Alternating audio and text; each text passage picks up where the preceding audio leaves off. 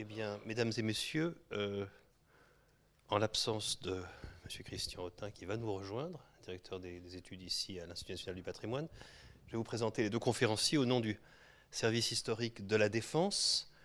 Euh, service historique de la Défense, euh, premier service d'archives nationales en France, 440 km linéaires d'archives sur 10 sites, dont le principal est à Vincennes. Et donc ces deux responsables patrimoniaux présents sur le site historique de Vincennes que je veux vous présenter, qui vont vous présenter le traité de l'attaque des places. D'abord, M. Bertrand Fonck, responsable du département des fonds d'archives au Centre historique des archives à Vincennes, et M. Martin Barros, responsable de la section des livres anciens au département de la bibliothèque du euh, service historique de la Défense. Je vous donne la parole, messieurs. Merci. Bonsoir mesdames, bonsoir messieurs. Le document qui va vous être présenté ce soir prend rang incontestablement parmi les trésors de la bibliothèque du service historique de la Défense, non pas au sens où ce volume serait euh, jalousement préservé du regard du, public, puisque ces planches ont, déjà fait l'objet de, nombreuses euh, reproductions, mais parce qu'il s'agit d'un document emblématique de la production des ingénieurs militaires et de leur figure tutélaire qu'est Vauban, l'un des rares hommes de guerre de l'histoire de France, a suscité une admiration unanime. Ce n'est pas le bâtisseur de place que nous allons évoquer ce soir, ni le statisticien, ni le réformateur, mais le preneur de ville, facette du personnage un peu oublié, alors que c'est avant tout à travers le patrimoine bâti hérité de la ceinture de fer que l'on se remémore ce personnage habituellement. Le traité des sièges et de l'attaque des places, avec ses planches aquarellées, n'a rien d'une pièce isolée arrivée par hasard derrière les murs du château de Vincennes. Il ne constitue que l'un des milliers de mémoires, traités et plans produits par les ingénieurs depuis le XVIIe siècle, aujourd'hui conservés au sein des archives et des manuscrits de la bibliothèque du SHD. L'œuvre de Vauban est en effet richement documentée au, au, sein des quelques 440 km linéaires euh, d'archives dont le SHD a la charge, et principalement au sein de deux ensembles. D'une part, les archives du dépôt des fortifications, actuelles sous série euh, GR1V, qui renferment nombre de mémoires et plans de fortifications signés de la main de, Vauban au cours de sa longue carrière. On en verra ce soir quelques exemples.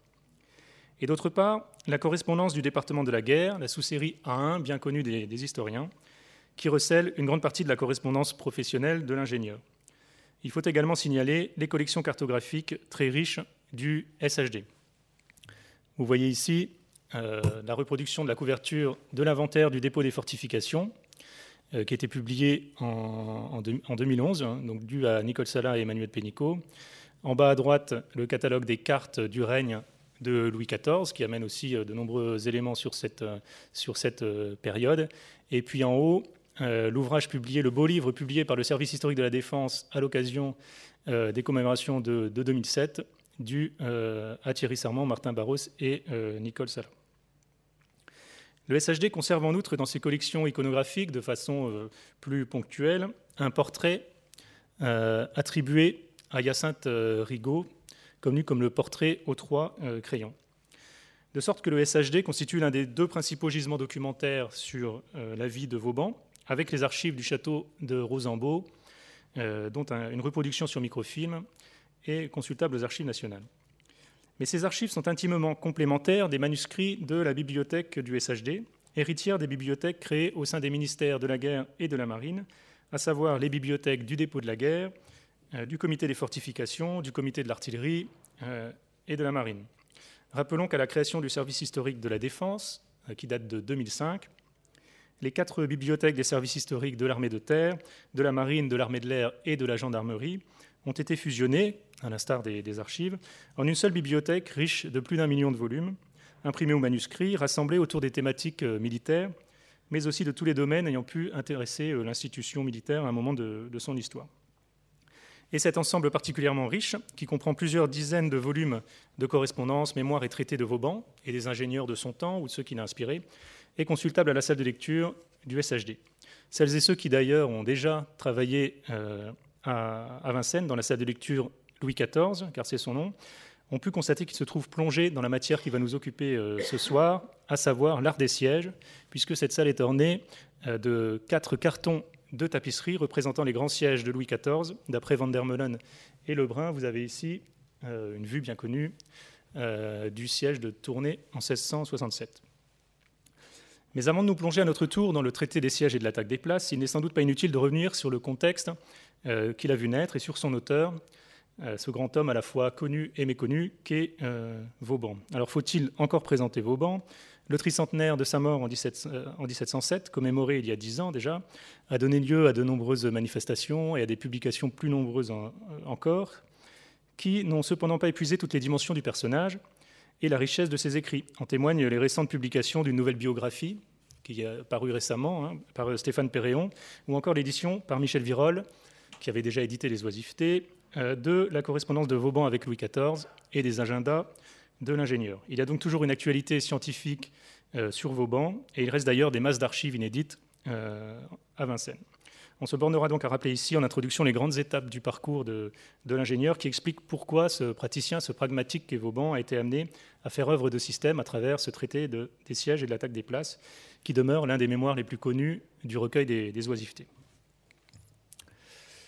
Alors Sébastien le prêtre, sieur de Vauban, il ne fut jamais marquis de Vauban comme on le lit parfois, est né en 1633 dans le Morvan au sein d'une famille de petite euh, noblesse engagée dans la carrière des armes. Il fait ses premières armes comme cadet en 1651, d'abord dans l'infanterie puis dans la, cavalerie, dans le contexte de la fronde.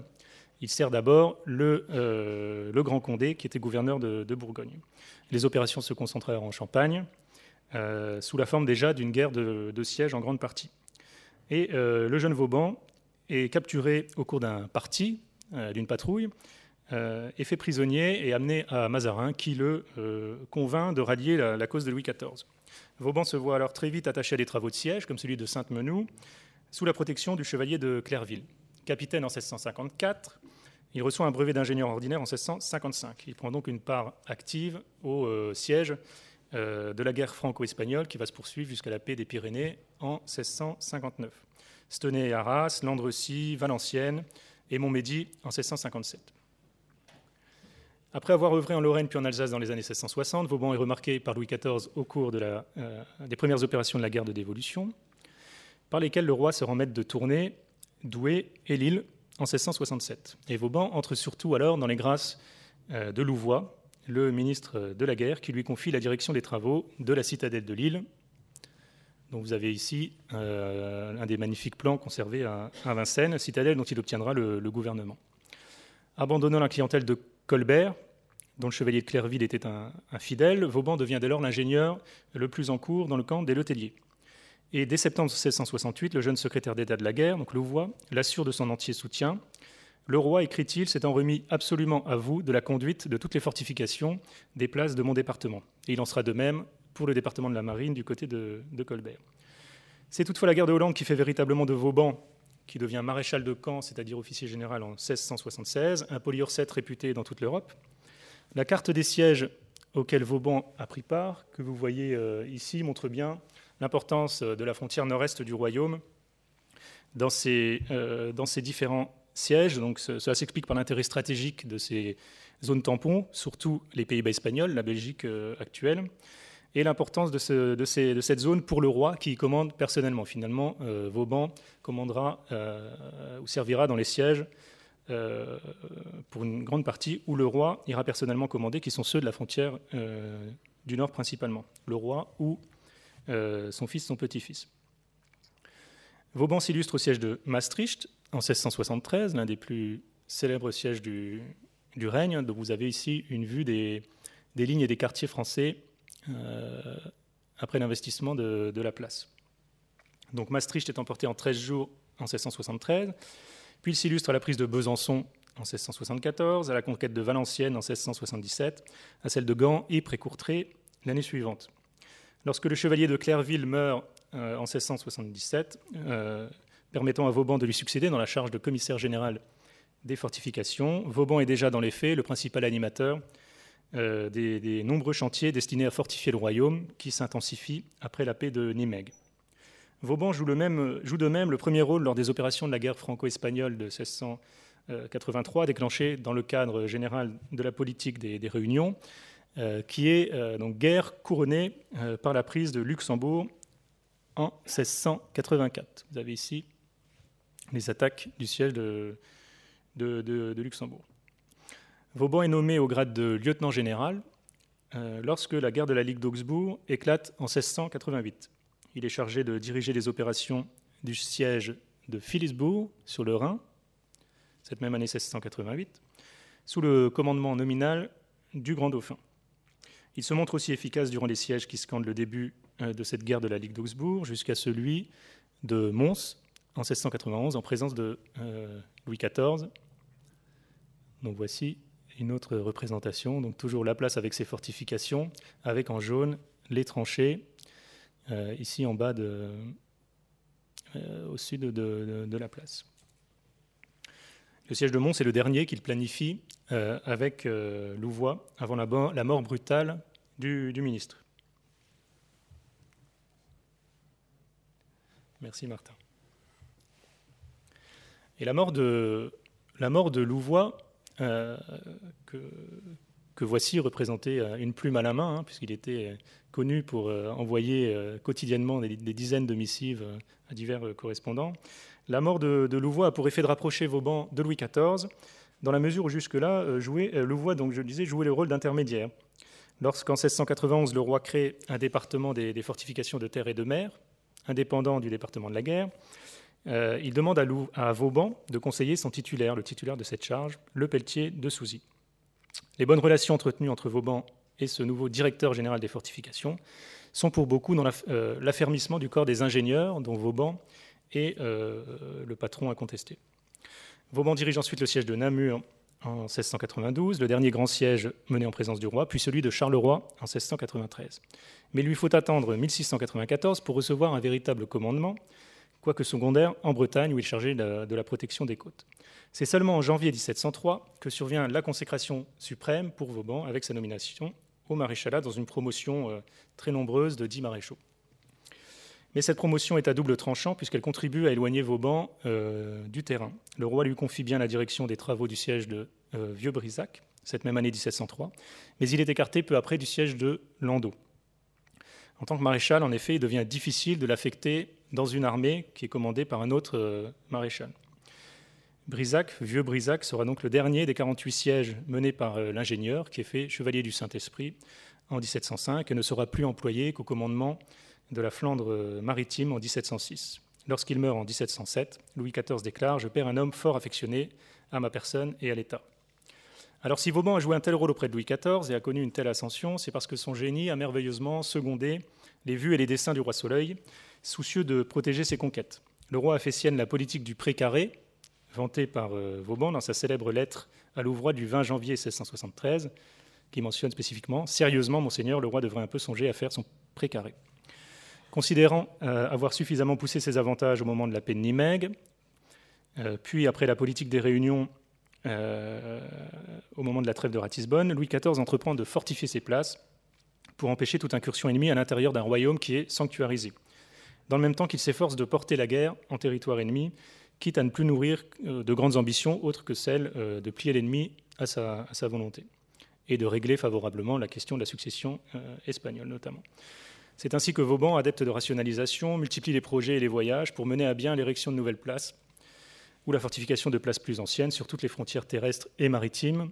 Vous avez ici euh, une carte de France avec les différents chantiers sur lesquels a travaillé Vauban, qui sont là beaucoup plus nombreux et beaucoup plus euh, euh, également répartis, même si le nord-est est surreprésenté, mieux répartis sur l'ensemble des, frontières.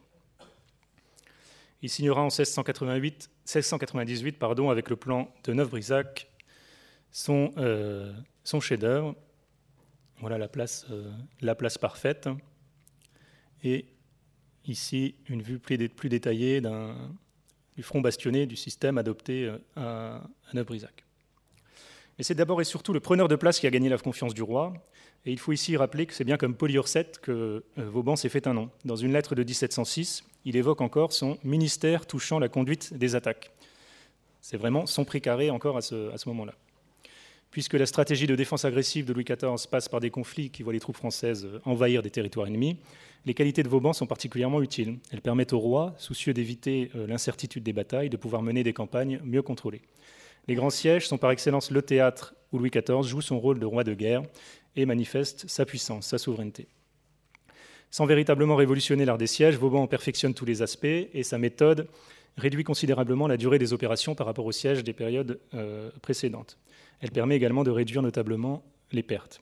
On lui doit notamment trois innovations majeures dont il n'est pas forcément l'inventaire, mais dont il a, il a généralisé l'usage.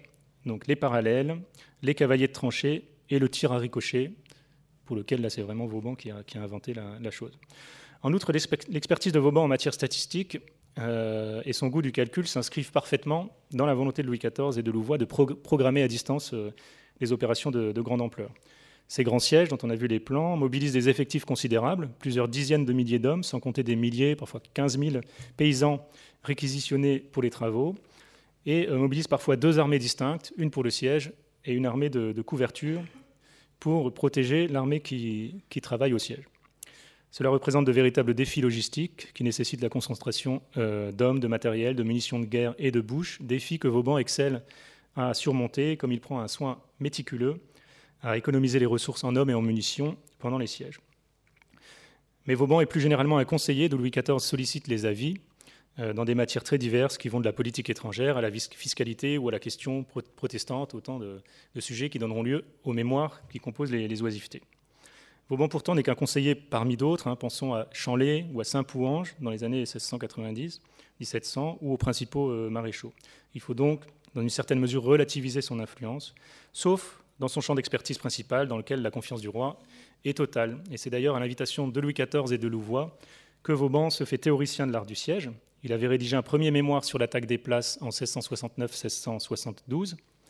Et en 1704, alors que Vauban est plus éloigné du terrain que précédemment, je l'ai dit, moins pris par l'administration du corps du génie, qui est bien, désormais bien structuré, le roi lui demande un traité, synthétique et pédagogique à destination de son petit-fils, le duc de Bourgogne, ce traité s'inscrit dans la lignée du, Télémaque de Fénelon ou des Mémoires des intendants rédigés à la fin des années 1690, ou encore du camp de Compiègne de 1698 qui avait été fait en partie pour l'instruction du, duc de, Bourgogne.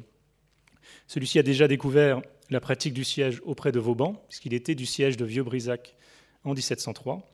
Et c'est donc pour compléter la formation théorique du petit-fils de, Louis XIV que le maréchal va s'employer à réduire en art 50 ans d'expérience dans la conduite des sièges mais j'ai trop longuement euh, alimenté votre impatience de voir de plus près le document. Je vais donc laisser la place et la, parole à Martin Barros.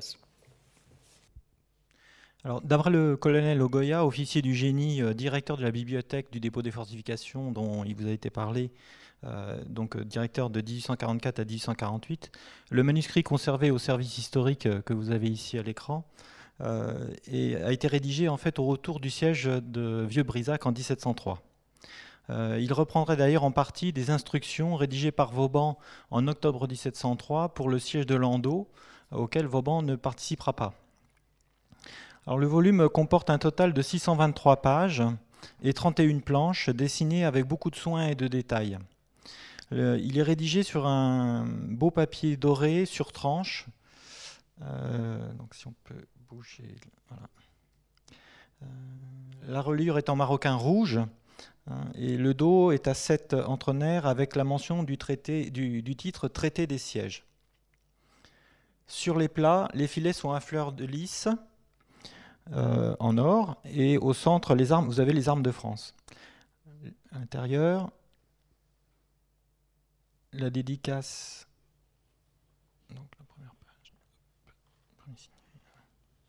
Donc la dédicace au duc de Bourgogne est ornée d'une vignette et euh, signée de Vauban. Donc, ça va être la page. Voilà. Vous avez donc en bas de la page la signature de Vauban, donc signature manuscrite originale. En fait, seule la signature et trois ratures placées dans le texte, euh, dans le corps de texte, sont euh, véritablement de la main de Vauban. Euh, Vauban avait une écriture assez difficile à lire et la, belle écriture que vous avez sur le traité n'est pas de lui directement, le texte est de lui, mais l'écriture en fait est d'un de ses secrétaires. Hein. Vauban était accompagné de, plusieurs secrétaires qui rédigeaient sous sa dictée, et ce qui permettait au roi et au, au secrétaire d'État de le lire plus facilement. Alors, le, le duc de Bourgogne étant décédé le 8 mars 1712, le volume est resté dans les collections royales. il faudrait revenir, on a le tampon.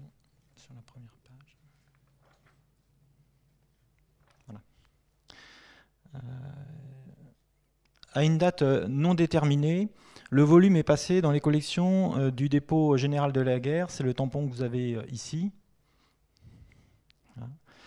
Le, dépôt général de la guerre a été créé en 1701 pour conserver les archives du secrétariat d'État à la guerre. Le volume est passé dans ce dépôt à une date indéterminée, mais probablement après l'installation de ce dépôt à l'intérieur de l'hôtel de la guerre construit spécialement à Versailles euh, à la fin de la guerre de Sept Ans, euh, peut-être vers 1761 ou au plus tard lors de la suppression de la bibliothèque royale de Versailles au début de la Révolution. Le second cachet est celui du dépôt des fortifications, c'est ce cachet-ci. Euh, ce dépôt a été organisé pour conserver les archives et la bibliothèque du comité des fortifications. Le comité des fortifications a été créé par la loi du 10 juillet 1791 euh, pour euh, délibérer et décider des projets généraux de fortification et de casernement à construire dans le royaume. Et auprès de ce comité, on avait donc créé un dépôt d'archives et une bibliothèque qui a été constituée euh, d'une part euh, d'un fonds d'ouvrage qui se trouvait au bureau des fortifications à Versailles, euh, qui lui a été transféré, et surtout au moyen du versement d'à peu près 5000 ouvrages qui ont été pris dans les dépôts littéraires des anciennes bibliothèques royales et religieuses, séquestrées lors de la Révolution. Euh, elle a aussi reçu, cette bibliothèque, quelques volumes provenant du dépôt de la guerre et traitant de la fortification. On avait donc décidé de euh, déplacer tous les volumes concernant la fortification du dépôt de la guerre au dépôt des fortifications. Il est probable que c'est à cette occasion-là que le volume a été transféré du dépôt de la guerre donc au dépôt des fortifications. Et le troisième cachet que vous voyez apparaître sur la page de titre, qui est celui-ci, qui est le petit cachet rond, c'est celui de la section technique du génie, qui en 1886 a remplacé le dépôt des fortifications auprès du comité du génie jusqu'en 1940. Euh, donc il n'y a pas eu, euh, c'est uniquement un transfert administratif. Hein, la collection est restée rue de Bellechasse en fait jusqu'à la Seconde Guerre mondiale. Euh. Il manquerait éventuellement deux cachets supplémentaires qui seraient ceux du service historique de l'armée de terre, auxquels les collections de la section technique ont été transférées en 1985, et celui du service historique de la défense, donc nouveau détenteur depuis 2005 du volume. Mais on a considéré qu'il n'était pas nécessaire de rajouter des tampons sur un document historique et que les premiers tampons des dépôts historiques étaient bien suffisants. Le... Alors, l'ensemble du, volume est organisé euh, en fait en, chapitres. Euh, le, le premier titre, en fait, est une, introduction non pas sur la guerre de siège, mais sur l'utilité des places fortes, euh, l'un allant avec l'autre. le, texte le texte ne fait que quelques pages, il est assez court, et en fait, c'est une, justification de la nécessité de construire des places euh, où euh, Vauban explique que les places arrêtent euh, la poursuite des armées victorieuses et donnent moyen de tirer la guerre en longueur ce qui n'est pas sans intérêt. donc le volume étant de, de 1703, c'est assez intéressant de voir que ça correspond justement à un moment où c'est la France qui est attaquée hein, et qui se trouve en situation de défense. Donc rappeler effectivement que la France a besoin de forteresses paraît une évidence, mais Vauban a préféré le, redire à un moment où les Français se défendent plus qu'ils n'assiègent, ce qui est assez paradoxal puisque le, traité de l'attaque des places euh, est fait à un moment où l'armée française pratique moins de sièges que, de défense. Alors, ensuite, on a une, quinzaine de pages euh, où sont exposées euh, la préparation du siège et notamment la constitution des magasins et des dépôts de matériel. Alors, cette partie est assez importante puisque une opération de siège euh, se prépare euh, plusieurs mois, voire une année à l'avance, avec la constitution de, donc de magasins et d'une série euh, de dépôts permettant à l'armée de s'approvisionner. Une opération de siège, c'est, par exemple pour le siège de Mons, en 1690, on a dû concentrer plus de 120 canons, 45 mortiers, 221 affûts d'artillerie, 106 000 boulets, 40 000 grenades, 64 000 outils, 30 000 sacs à terre et surtout 85 000 hommes, hein, en deux armées, une de 45 000 et une de 40 000, une armée assiégeant la place et l'autre armée en fait empêchant les armées ennemies de s'approcher de l'armée de siège.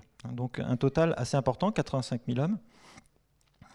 Et dans ce, donc dans ce chapitre, Vauban décrit par le menu toutes les opérations euh, de, constitution des magasins et euh, de reconnaissance de la place, puisque avant d'assiéger la place, on envoie en fait des espions qui sont en fait des ingénieurs euh, habillés en civil et euh, qui approchent la place et repèrent les fortifications, euh, regardent comment sont disposées éventuellement l'artillerie dans la place, quels sont l'état de la garnison, le moral de cette garnison avant même d'assiéger la place. Donc on, fait un espèce de rapport d'espionnage sur l'état de la place avant de l'assiéger.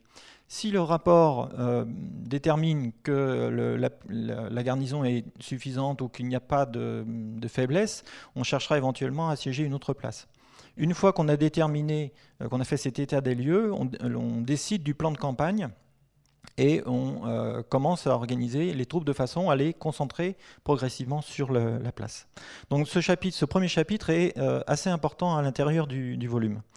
Ensuite, on a une, on poursuit la série des, chapitres euh, avec une centaine de pages qui concernent euh, les lignes, l'arrivée de l'armée autour de la place, l'investissement euh, de la, place. Donc on, trace, comme vous l'avez vu tout à l'heure autour de Maestricht, une double ligne de retranchement en terre Hein, une ligne qui est euh, destinée à empêcher la garnison de sortir et d'attaquer l'armée de siège, et une ligne extérieure qui, elle, est chargée d'empêcher une armée de secours ennemie de venir secourir la place. Ces lignes sont, construites en terre, hein, ce n'est que du mouvement de terre, et ces mouvements de terre sont faits essentiellement en fait, par des paysans réquisitionnés. Donc en plus des 80 000 à peu près hommes de troupes, hein, de, soldats, on se retrouve à mobiliser des fois jusqu'à 20 à 30 000 paysans euh, réquisitionnés dans toute la campagne alentour pour venir creuser donc euh, euh, ces, lignes de retranchement. Entre ces deux lignes de retranchement, on installe donc les camps de l'armée de siège et les magasins. Ce qui fait que l'armée de siège est dans une situation paradoxale. Elle est à la fois assiégeante, elle assiège la place, mais elle est aussi en situation de défense vis-à-vis d'une armée de secours. Elle est elle-même assiégée éventuellement par une armée de secours.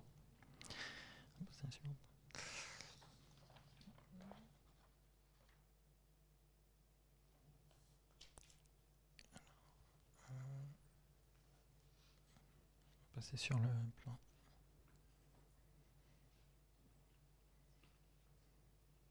Vous excuserez, il y a un, peu donc, et ces lignes sont euh, traversées euh, par des, portes, hein, donc on équipe de barrières, et il y a un système aussi de ponts, puisque souvent les places sont traversées par une rivière et l'armée de siège se trouve coupée en deux par le cours d'eau euh, qui traverse le, champ de bataille. donc on est obligé d'installer des ponts. Ça, a une importance. Vauban insiste beaucoup sur cette histoire de ponts comme je le fais, parce que euh, il a le souvenir d'un siège, du siège de Valenciennes, où les ponts étaient insuffisants et l'armée de siège s'est trouvée coupée en deux. Et elle a été, une partie de cette armée a été défaite sans que euh, l'autre partie puisse intervenir, euh, qu'elle était coincée par le, par le cours d'eau. Une fois qu'on a installé l'armée de siège autour de la place et qu'on a construit en partie les lignes de défense, On va euh, donc commencer l'utilisation des différents outils qu'on a amassés autour de la place. Donc vous avez ici euh, un panel de ces outils hein, que vous reconnaissez, pelle, pioche et autres. Et puis on a aussi donc ce qu'on appelle des fascines et euh, des gabions qui permettent donc de construire les tranchées que l'on va avancer en direction de la place. suivante. Donc une fois que ce matériel est bien mis en place, on ouvre la tranchée, c'est-à-dire que l'on va commencer à creuser une tranchée en direction de euh, la place et en particulier en direction d'un front de fortification de la place qu'on a précisément choisi lors de la reconnaissance faite avant le siège. On n'attaque pas euh, la place sur un, point euh, choisi au hasard. On a bien repéré le point le, le, plus faible normalement ou un point parmi les plus faibles, mais que l'on peut aborder facilement et où on peut amener facilement le matériel de siège. Donc on ouvre la tranchée, généralement de nuit, hein, puisque les premiers travailleurs sont placés euh, sur la surface du sol et sont donc, euh, ne sont pas à l'abri des balles. Donc on commence les travaux de nuit et normalement en une nuit les travailleurs doivent pouvoir creuser un premier élément de tranchée de façon à se cacher des tirs venant de la place et euh, commencer l'amorce du travail en direction de la place. Alors cette tranchée, se construit de manière assez simple. Vous avez donc plusieurs hommes les uns derrière les autres. Chacun creuse une partie de la profondeur de la tranchée et euh, renvoie la terre de l'autre côté des gabions. Hein, vous voyez ici euh, la vue en plan. Vous avez les gabions qui sont posés euh, le long de la tranchée, l'ennemi étant de ce côté-là. Et les, hommes qui sont dans la tranchée rejettent la terre en avant des gabions de façon à constituer une protection contre les tirs qui viennent de la place. Le malheureux qui, lui, est au bout de la ligne de tranchée se retrouve en fait à genoux à pousser ce qu'on appelle un mantelet de façon à se protéger des tirs. C'est une position assez dangereuse et généralement une position qu'on gardait pas très longtemps. Les hommes étaient assez rapidement tués sur cette position. Donc, euh,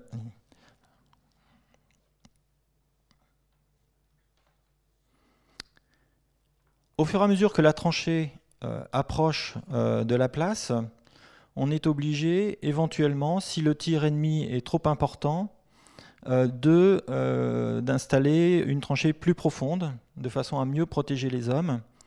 Mais de, place en place, on installe aussi des moyens pour effectuer euh, des sorties, puisque l'ennemi va essayer, depuis l'intérieur de la place, d'attaquer les lignes de tranchée pour les détruire et tuer un maximum d'attaquants. Pour contrer ces mouvements, on organise dans, les tranchées des parties plus larges où les hommes peuvent s'installer pour tirer ou se préparer à sortir eux-mêmes contre euh, les sorties de la garnison. Donc on installe des espèces de petits escaliers qui permettent de sortir euh, euh, facilement.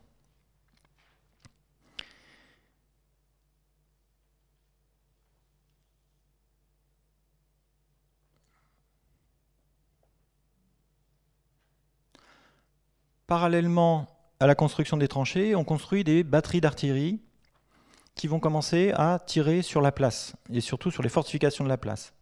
Alors ces batteries sont de plusieurs types en fonction de la pièce d'artillerie utilisée. Ici vous avez euh, donc des canons euh, qui sont installés sur des plateformes en bois puisque ces, pièces d'artillerie sont assez lourdes et pour éviter qu'elles s'enfoncent dans le sol, on est obligé de construire des plateformes en bois sur lesquelles elles roulent au moment du, tir. Le, le, recul les fait reculer sur la plateforme en bois et on peut les remettre en place sans trop d'efforts, alors que si elles étaient posées sur le terrain directement, assez rapidement, les, roues s'enfonceraient dans le terrain et on ne pourrait plus les manœuvrer. les batteries d'artillerie formées de canons tirent soit à boulet libre en direction de la place, soit elles tirent sur les murs de la place, donc ce qu'on appelle le tir de brèche. Alors on utilise aussi pour les canons ce qu'on appelle le tir à boulet rouge, c'est-à-dire qu'on fait chauffer un boulet au rouge dans un espèce de grand brasero, et lorsque le boulet est rouge, on le tire sur la place pour incendier les éléments ou les habitations. Alors on emploie très peu ce tir parce qu'il est très dangereux, parce que le boulet chauffé au rouge risque de faire euh, détonner la, charge à l'intérieur du canon et exploser le canon. Donc c'est une méthode assez peu employée euh, euh, pendant cette période-là. L'autre type de pièces qu'on utilise pour euh, tirer sur les fortifications ennemies, ce sont des mortiers, donc, qui tirent des bombes, donc un, obus explosif, euh, qui est tiré en tir courbe, ce qui permet de passer au-dessus des obstacles et de bombarder l'intérieur de la place ou l'intérieur des défenses. On va passer à la suivante.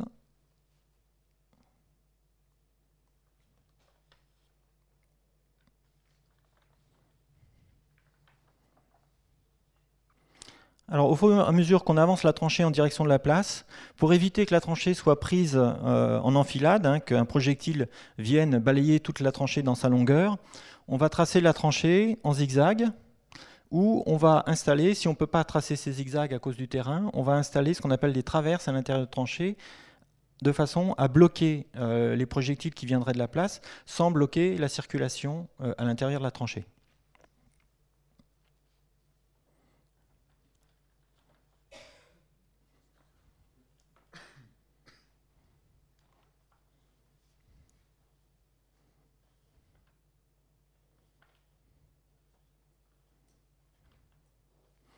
Voilà, donc la tranchée finit par arriver à ce qu'on appelle le chemin couvert, qui est la circulation qui se trouve au bord du fossé de la fortification. Et à ce moment-là, on est donc les assiégeants qui arrivent de ce côté-ci se trouvent face à ce chemin couvert qui est tenu par des hommes derrière des palissades. Et il faut absolument chasser la garnison de ce chemin couvert parce que tant qu'on n'a pas occupé le chemin couvert, on ne peut pas installer les batteries qui vont détruire les murs de la place forte. Et le seul moyen qu'a trouvé Vauban pour euh, euh, prendre le chemin couvert, c'est en fait de constituer donc les fameux cavaliers dont vous a parlé Bertrand Fonck tout à l'heure, qui est en fait un monticule de terre avec un, système d'escalier fait avec des gabions, ce qui permet aux tireurs de se placer très en hauteur et de tirer à l'intérieur du chemin de couvert où les défenseurs n'ont plus aucune protection. Cela permet d'éviter ce qu'on faisait avant, c'est-à-dire qu'avant on lançait des assauts directs sur le chemin couvert. C'était des assauts euh, dans lesquels on perdait beaucoup de monde. Euh, et c'était une tactique assez, euh, coûteuse en hommes.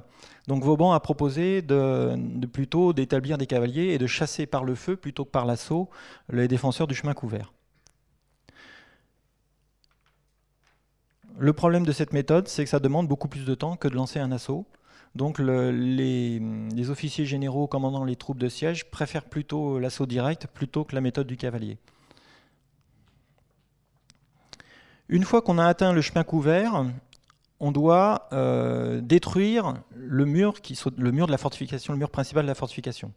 Alors pour cela, il y a deux solutions. La première, c'est d'installer ce qu'on appelle une batterie de brèche sur le chemin couvert et de tirer au canon contre le mur qui est en face de l'autre côté du fossé. Ou l'autre solution, c'est de descendre dans le fossé, de traverser le fossé. Alors par exemple, si le fossé est en eau, on est obligé de faire une espèce de digue pour traverser le fossé et euh, faire ce qu'on appelle euh, loger le mineur. C'est-à-dire qu'on place des mineurs au pied du mur, qui creusent une galerie à l'intérieur du mur. On va changer. Alors, voilà, vous avez ici donc les mineurs, hein, vous voyez, qui sont en train de se loger à l'intérieur du rempart, et au-dessus, vous avez les ennemis qui essayent de tirer sur euh, les mineurs et sur euh, les troupes d'attaque qui sont sur le chemin couvert. On va changer de, feuille. Donc c'est une opération assez compliquée parce que traverser le, fossé sous le feu de l'ennemi cause bien sûr des pertes importantes, malgré les travaux de protection, l'emploi des gabions. Alors vous avez ici résumé donc le tracé et l'avancement des tranchées depuis donc la première base hein, au début de la tranchée, donc on a avancé une tranchée ici, et on a créé ce qu'on appelle donc des places d'armes, qu'on appellera ensuite parallèles. Parallèles parce qu'elles sont parallèles les unes aux autres et elles sont perpendiculaires à la tranchée d'arrivée. Donc vous voyez que les tranchées d'arrivée sont en zigzag pour éviter les tirs d'enfilade. Et sur la parallèle, on place deux choses. Les batteries que vous voyez ici, vous voyez ici les tirs des batteries, ce sont les lignes rouges, et puis, cette grande parallèle, elle a une autre mission qui est de contenir les troupes euh, de, l'attaque. Ce qui fait que lorsqu'on a construit la première puis la deuxième parallèle, on a deux rangs de troupes logées dans ces tranchées, à l'abri, et qui attendent euh, de passer à la contre-attaque si jamais la garnison ennemie fait une sortie. Donc les troupes qui sont dans les, deux places d'armes euh, sont placées comme si elles étaient en ligne de bataille. Elles sont installées comme on était installé normalement dans une bataille euh, en, champ libre. Donc ces, parallèles ont deux missions, une de circulation et une d'abriter les troupes de contre-attaque.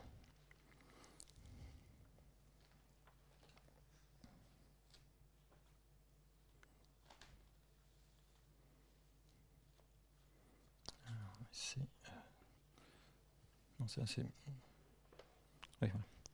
donc là, on a un, détail sur la dernière phase euh, que je vous ai expliqué. Hein. Donc on a euh, ce qu'on appelle couronner le chemin couvert, on, traverse le fossé et on attaque le mur principal de, la fortification euh, de la place.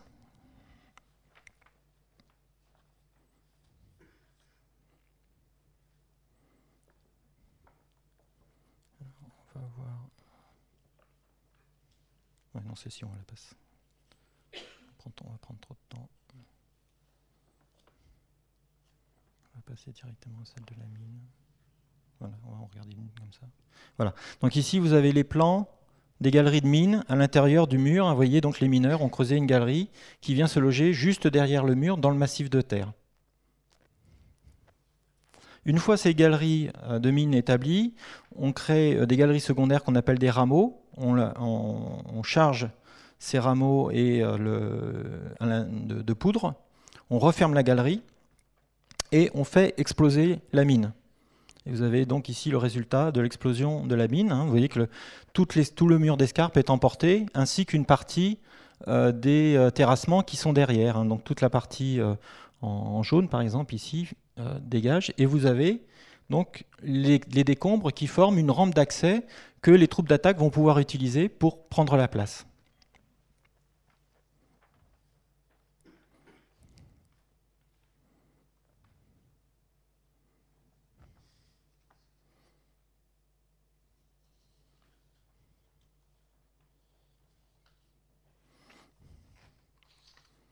Alors, Vauban ensuite, dans la, une fois qu'il a expliqué cette méthode d'attaque, puisque une fois que la brèche est obtenue et que, les, attaquants peuvent monter à l'assaut euh, de la muraille principale, généralement le gouverneur de la place rend la place hein, pour éviter que la garnison soit euh, faite prisonnière et que la ville soit soumise au pillage.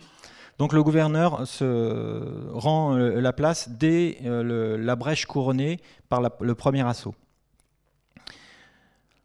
Cette, méthode est euh, donc euh, une fois développées les, différentes phases de, la méthode, Vauban euh, développe une série d'exemples pour chaque type de fortification. Donc par exemple ici, il montre le, tracé un peu différent des, parallèles d'attaque et des tranchées d'attaque en fonction d'un ouvrage supplémentaire qu'on appelle un ouvrage à cornes qui est situé en avant de la place.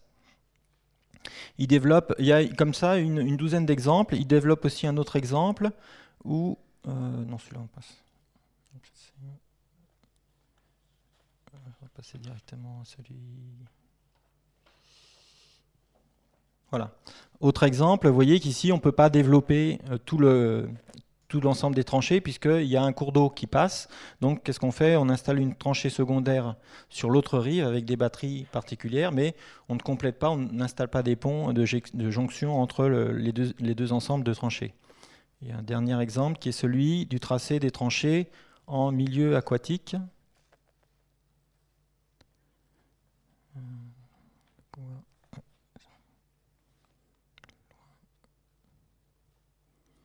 Puisque un des grands moyens de défense des places de cette période-là, c'est de constituer des inondations autour de la place. Hein. donc on inonde, totalement la campagne au moyen d'écluses.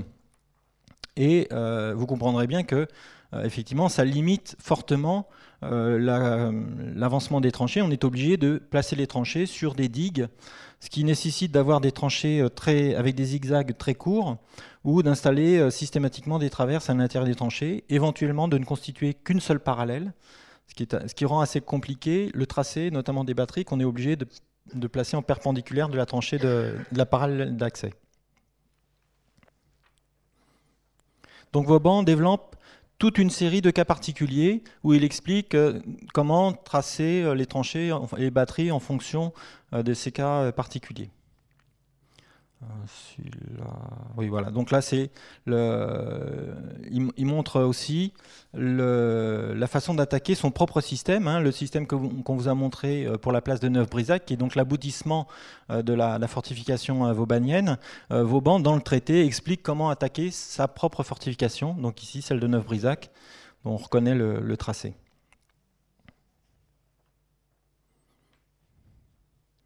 Alors il est arrivé une fois, effectivement, enfin quatre fois pour être exact, que euh, les Vauban soient obligés de reprendre ses propres fortifications, notamment pour la place de Landau, où euh, Landau a été pris et repris deux fois par euh, les armées françaises. On, a perdu Landau une première fois en 1702, on l'a repris en 1703, on l'a reperdu en 1704 et on l'a re-repris l'année suivante. Donc il y a eu quatre opérations de siège et l'armée française a été obligée d'assiéger donc ses propres fortifications, celles qu'elle avait elle-même construites. je crois qu'on a le tout. C'est bon, La dernière page. Euh, voilà. Alors, le traité. Ouais, celle-ci. Donc, le, traité se termine en fait sur euh, trois textes supplémentaires qui sont des mémoires que Vauban a tenu absolument à ajouter euh, au, traité qui sont en fait des projets d'organisation d'unités d'artillerie et d'unités de sapeurs.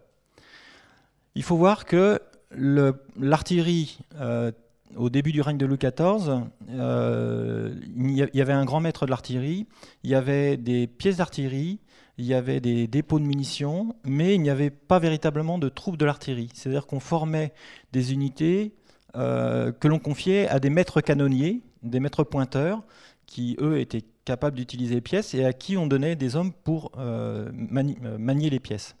Donc en 1675, pour pallier aux difficultés, on a créé un premier régiment d'artillerie à partir en fait d'unités d'infanterie. Et euh, Vauban aurait bien aimé que l'on crée euh, au sein de ce régiment d'artillerie ou à côté une unité spécialisée d'artilleurs pour l'attaque des places. Et il aurait voulu aussi que l'on constitue, on avait constitué des, compagnies de mineurs euh, au sein de l'artillerie pour l'attaque des places. Et il aurait voulu qu'on constitue aussi des unités de sapeurs de façon à avoir tout le panel des métiers nécessaires à l'attaque d'une place. Donc il n'a pas réussi à obtenir euh, ces, créations euh, précédemment. Donc en 1703, il représente son projet d'organisation d'une artillerie et d'unité du génie spécialisée dans l'attaque des places. Le, donc le, traité se termine donc sur ces textes supplémentaires. J'ai dit Bertrand tout à l'heure, euh, le, traité de la, des sièges et de l'attaque des places de 1703 n'est pas le, premier texte de Vauban sur, sur le sujet. Il avait déjà rédigé euh, un, mémoire en 1669, entre 1669 et 1672 au profit euh, du marquis de Louvois, qui lui avait demandé donc une explication sur les procédés de la guerre de siège. Alors, les deux textes sont, intéressants euh, à comparer parce qu'en fait, on retrouve dans le texte de 1703 ce que Vauban avait déjà exposé dans le texte de 1669. La seule chose, c'est que le texte de 1703 est beaucoup plus développé.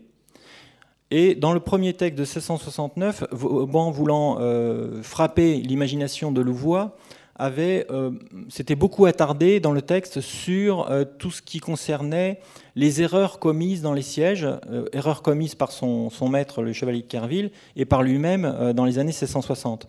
Donc le, texte était, de 1669 insistait beaucoup sur ce, problème des, erreurs commises par l'armée française dans la guerre de siège. Le texte de 1703 est différent. Lui, il insiste sur la méthode. C'est un texte en fait pédagogique. L'organisation des, deux textes est, donc euh, différente.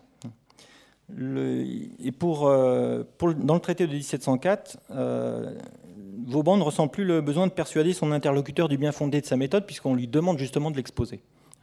Sur le fond, les différences sont faibles. Toutes les pratiques explicitées dans le premier texte se retrouvent dans le deuxième mais le, texte de 1703 est beaucoup plus pédagogique et Vauban détaille beaucoup plus les procédés, notamment les procédés de guerre des mines. Alors, le, traité des sièges fait partie en fait d'un triptyque euh, dont il forme le premier volume euh, et il est suivi par le traité de fortification, euh, le traité de la défense des places et le traité de fortification de campagne qui ont été produits en 1705 et 1706. Ces trois volumes ont été intégrés par Vauban à l'intérieur de ces oisivetés. Euh, les oisivetés, c'est un ensemble d'une dizaine de volumes qui euh, rassemble des études faites par Vauban, aussi, bien sur des sujets militaires que sur des sujets, euh, disons, civils, à vocation politique ou économique, comme la guerre de course, le canal du Languedoc, la dîme royale. Donc tous les écrits auxquels Vauban tenait absolument, qu'il avait présentés au roi, sont rassemblés donc, dans ces oisivetés qui ont été publiées en 2007 par Michel Virol.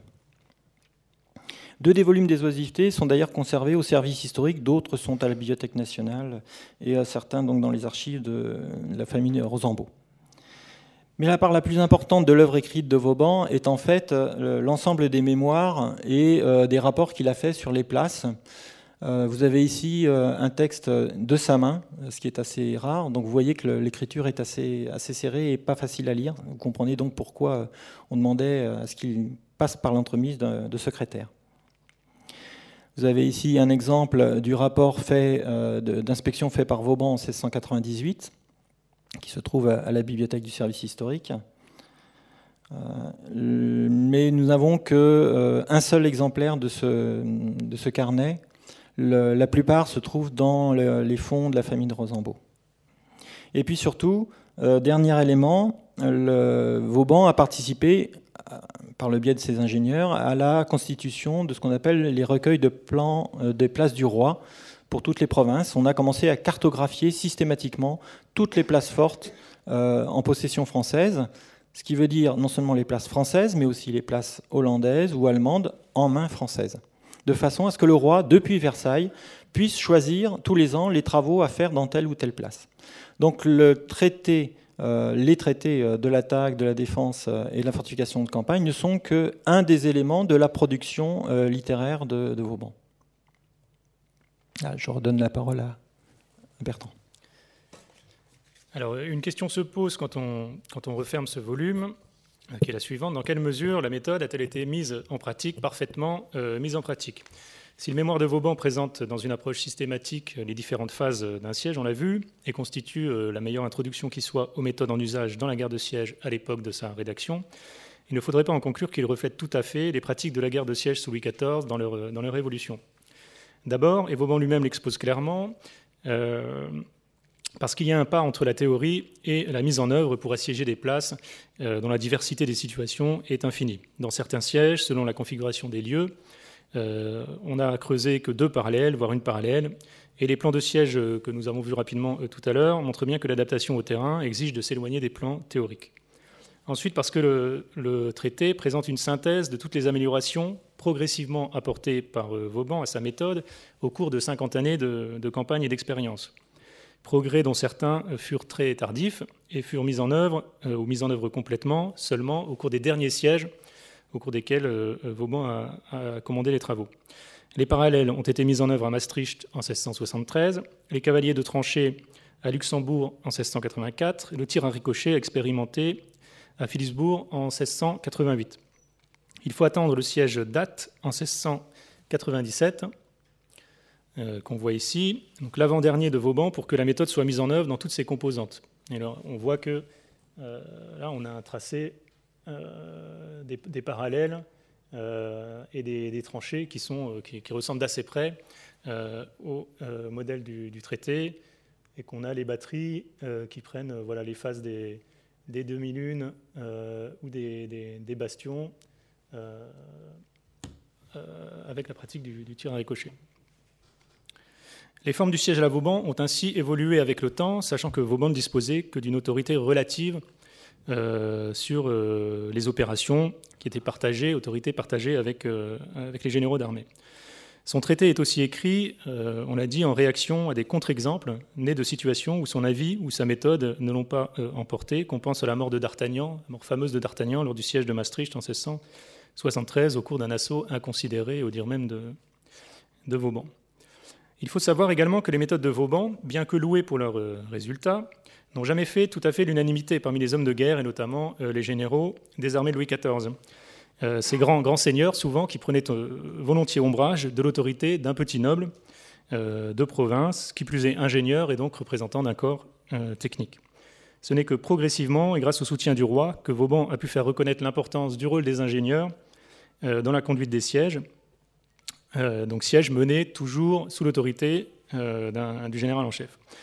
Vauban lui-même a entretenu de, bonnes relations avec certains généraux, par exemple Catina, mais euh, beaucoup de généraux, surtout euh, à la fin de la vie de Vauban, quand Louis XIV n'était plus présent sur le théâtre des opérations, n'ont collaboré avec, euh, l'ingénieur que contraint et forcé. Et pour les, confrères de Vauban, qui, avaient une aura moindre que lui, la situation était encore plus difficile et ils voyaient très souvent leurs prérogatives fortement réduites par les généraux c'est que pour beaucoup de, ces généraux, la progression euh, précautionneuse des travaux d'approche, la volonté de limiter les assauts inutiles représentait une perte de temps préjudiciable au résultat euh, du siège et euh, préjudiciable potentiellement à la suite de la campagne, parce que ce qui les intéressait aussi, c'était la suite de la campagne et les opérations qui pouvaient être menées ensuite.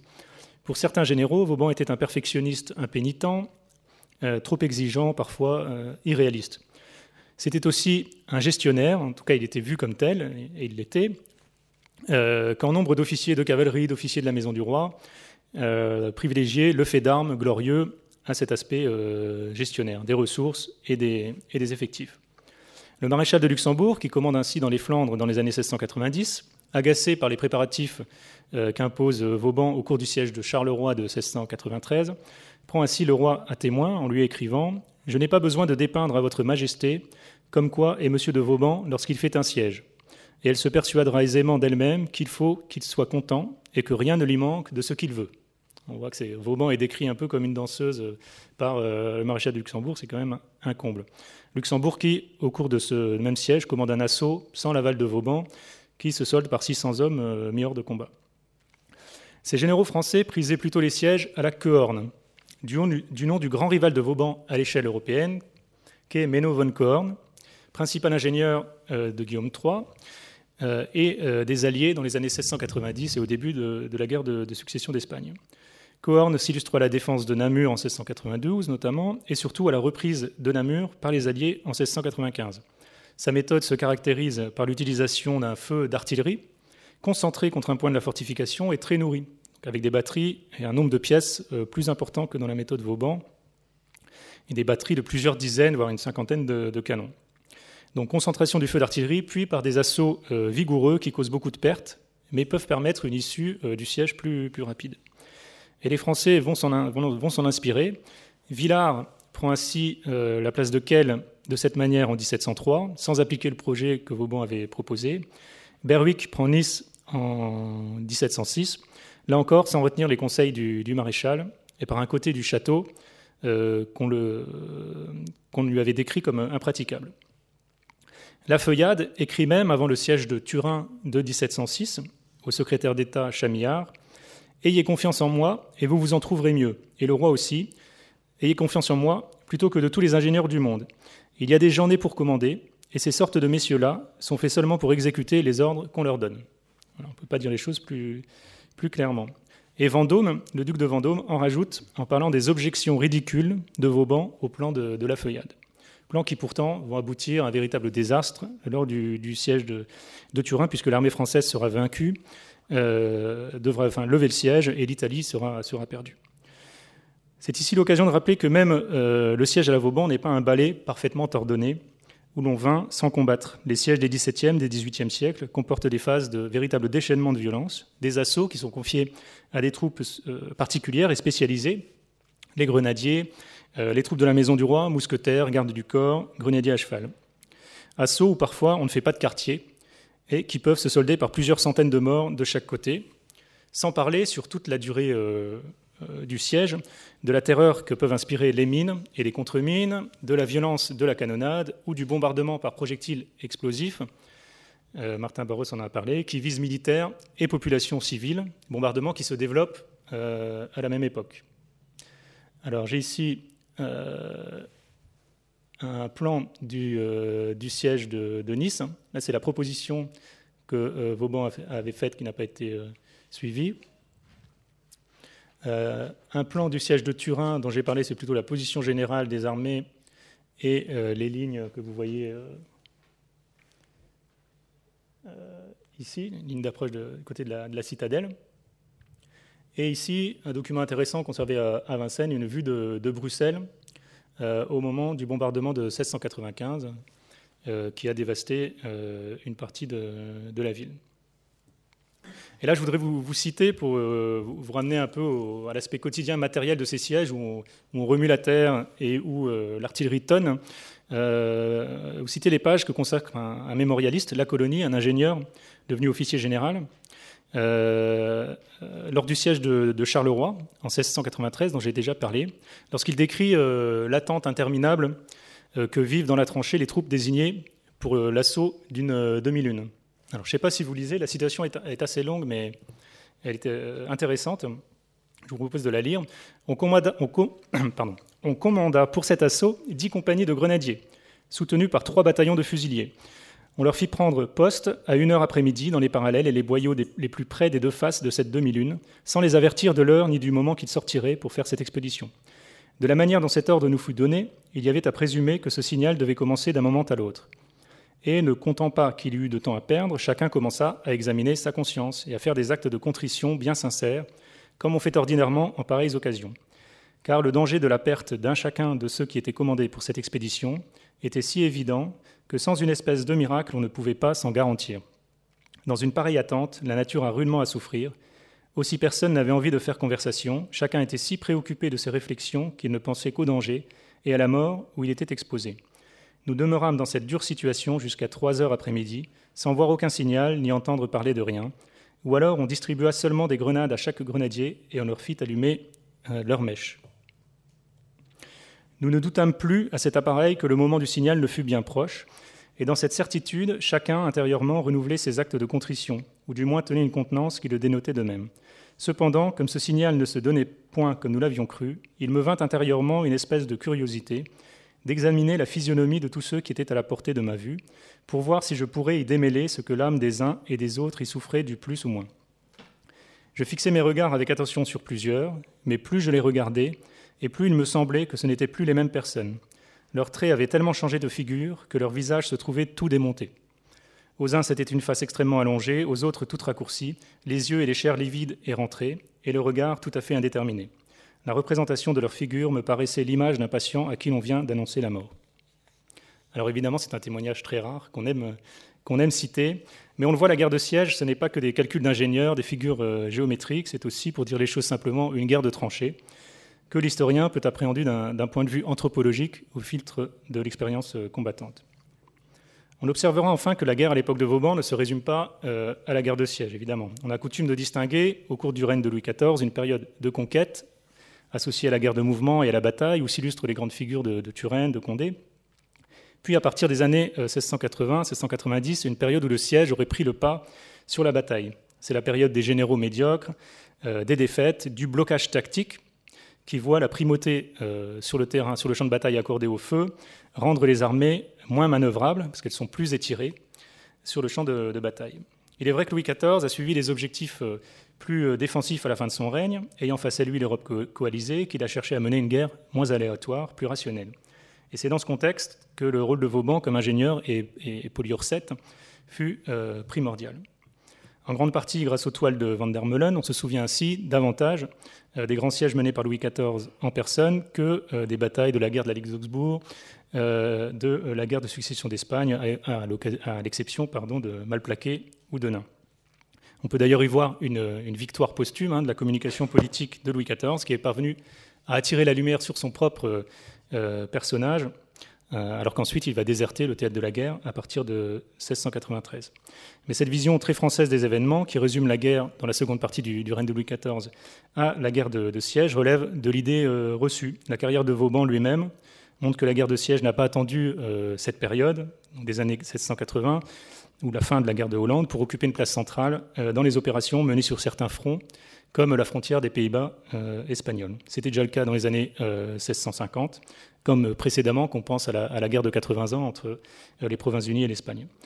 Au moment où Vauban écrit son traité, la bataille est rare, certes. Il y a souvent un, grand combat par euh, campagne, hein, au mieux, parfois aucun, mais là encore, ce n'était guère différent euh, au cours du premier XVIIe siècle. Siège et bataille ne doivent pas s'apprécier dans des registres opposés finalement. On mène bataille pour arrêter ou pour couvrir un siège, ou pour être en position d'assiéger une place. La bataille, comme le siège, a son utilité dans le cadre d'une guerre euh, dans laquelle le contrôle et l'exploitation des territoires euh, prennent une place accrue, une place de plus en plus importante. Une guerre dans laquelle l'économie des forces est euh, l'un des leviers principaux de la, victoire. Les batailles elles-mêmes ne sont pas forcément stériles, en témoignent les suites des défaites françaises de la guerre de, succession d'Espagne, hein, qui voit les Alliés conquérir les Pays-Bas entièrement, ce que Louis XIV n'était jamais parvenu à faire. La guerre menée par le duc de Malbrook, le Malbrook de la, chanson, le vainqueur de Blenheim, Ramy, Audenard, et d'ailleurs euh, traditionnellement euh, présenté en Angleterre comme euh, une annonce, les prémices de la guerre napoléonienne.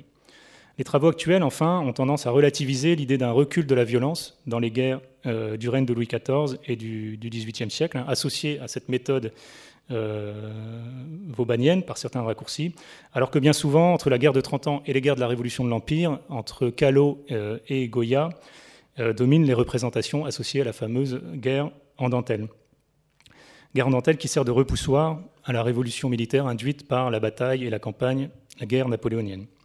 C'est en fait tout le siècle des Lumières, ce temps de la diffusion de la méthode vaubannienne, qui est souvent ramenée en France à un temps de stagnation dans l'art de la guerre, tel que pratiqué sur le terrain, pendant que la production théorique, elle, est pléthorique. Et c'est dont va parler Martin Barros. Pour terminer sur le, destin du, du traité des sièges et de l'attaque des places, il faut savoir que malgré le souhait initial de Vauban, qui était de ne pas diffuser le traité en dehors des sphères euh, du pouvoir royal, le traité a été l'objet de copies manuscrites assez rapidement. On en connaît qui semblent avoir été faites du vivant même de Vauban, euh, comme celle ayant appartenu au lieutenant général d'artillerie de Saint-Hilaire, qui était un proche de Vauban, ou celle détenue par le marquis C, son gendre. L'exemplaire le plus proche du manuscrit conservé au service historique, et qui est donc celui euh, présenté au duc de Bourgogne, est celui aujourd'hui conservé par la famille de Rosambeau, héritière euh, de Vauban par l'une de ses filles. Cette copie ne comporte pas la dédicace au duc de Bourgogne, euh, ni les... et, ses planches sont d'une qualité un peu moindre. Après la mort de Vauban, des copies ont été faites à partir de l'original, au profit de personnages importants comme euh, le secrétaire d'État à la guerre euh, Leblanc sous Louis XV, euh, dont la copie est bien, connue. Des ingénieurs aussi ont obtenu des copies de ce traité, comme le sieur Naudin, dont le service historique conserve un très bel, exemplaire bien illustré et relié. C'est ainsi qu'on trouve des copies de l'original lui-même dans les bibliothèques de l'école militaire, du Sénat, de l'Arsenal, euh, du musée de la Marine et quelques copies aussi dans des bibliothèques municipales importantes comme celles des villes de Lyon, euh, Angers et Versailles. On trouve aussi des copies modifiées. Alors, euh, soucieux de pérenniser l'œuvre de son maître, un des dessinateurs de Vauban, le sieur Thomasin, a constitué une espèce de traité de fortification, fait d'ailleurs avec l'accord de, Vauban, mais pas par Vauban, par Thomasin, et le deuxième volume de ce traité, qui donc comporte euh, deux volumes, le premier sur la fortification, le deuxième volume concerne l'attaque et la défense des places, et ce n'est en fait qu'une copie euh, à peine aménagée euh, des traités de Vauban. Et cette copie, Thomasin l'a fait circuler à partir des années, dans, les années 1910, dans les années 1710. On trouve aussi une autre série de copies donc ça, c'est le traité de défense. Voilà, une autre série de, de copies euh, intitulée Traité de fortification de l'attaque et de la défense des places, et qui a été euh, rédigé par le sieur d'Arnancourt, hein, dont vous voyez le, nom indiqué ici, maître de mathématiques et de fortification. Donc ces maîtres de mathématiques et fortification euh, enseignaient aux, disons, aux jeunes nobles qui se destinaient au métier des armes. Il y avait beaucoup de ces écoles à Paris et dans les principales villes de province, et ces gens étaient bien sûr friands de tout traité théorique permettant d'enseigner la fortification ou tout autre sujet militaire. Donc assez rapidement, dès 1714, euh, le sieur d'Arnancourt a euh, fait une, disons, une version améliorée du traité de Vauban en y ajoutant euh, des faits et des dates correspondant à la période après la mort de Vauban, donc entre 1707 et 1714. C'est probablement à partir d'une de ces copies qu'a été constituée la première édition imprimée euh, du traité en 1742, qui est, paru euh, chez euh, l'éditeur hollandais Deon, donc en 1742.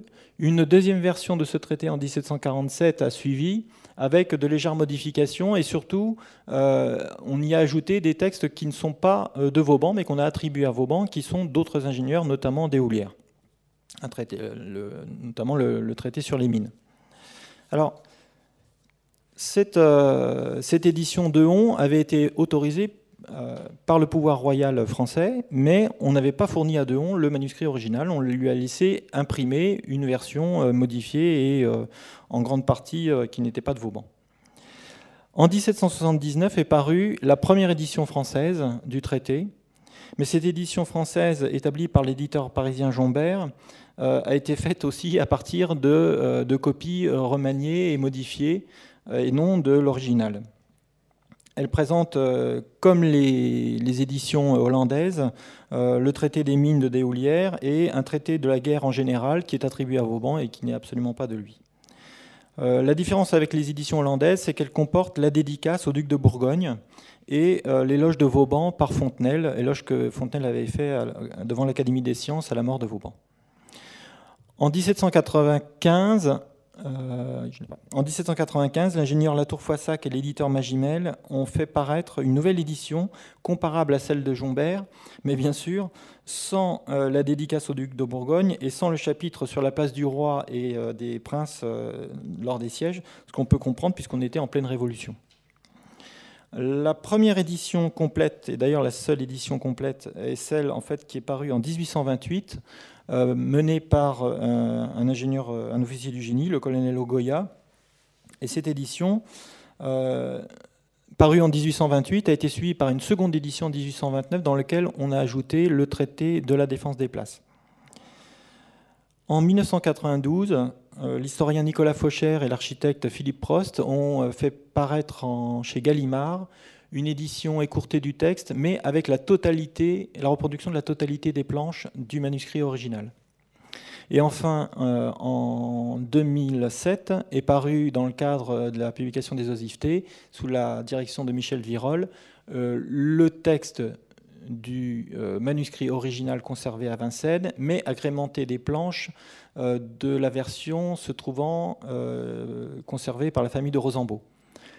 Ce qui fait que si vous voulez euh, avoir à la fois le texte et les planches de la version originale, vous êtes obligé de consulter l'édition Virol pour le texte de 2007 et l'édition Faucher-Prost de 1992 pour les planches. Actuellement, il n'y a pas d'édition complète du manuscrit original. Je vous remercie.